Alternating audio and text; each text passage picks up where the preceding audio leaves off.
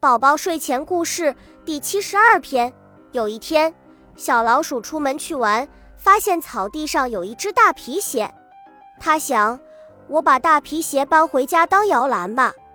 于是他用力地推皮鞋，累得满头大汗，气喘呼呼，可还是推不动。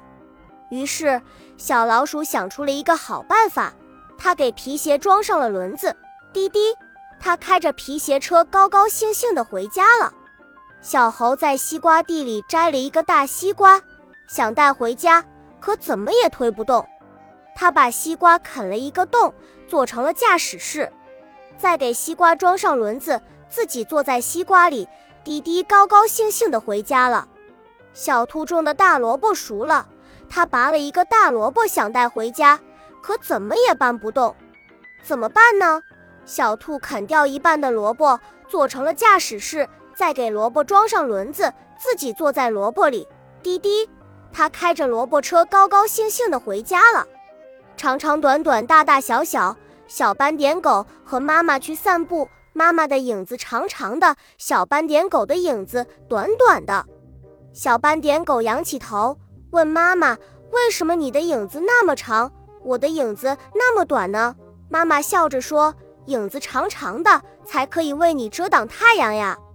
妈妈带着大铃铛，小斑点狗带着小铃铛。小斑点狗问妈妈：“为什么你的铃铛大，我的铃铛小呢？”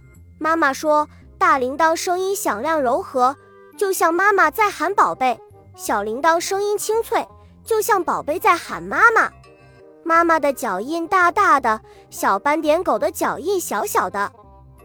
小斑点狗问。为什么你的脚印那么大，我的脚印那么小呢？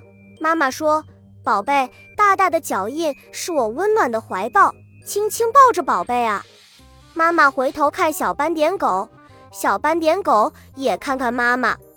小斑点狗欢快地说：“妈妈，你的眼睛里有个大大的我。”妈妈笑着说：“你的眼睛里也有个小小的我呀。”小斑点狗奇怪地问。这又是为什么呢？妈妈把小斑点狗搂在怀里，说：“因为妈妈的心里有宝贝，宝贝的心里也有妈妈。”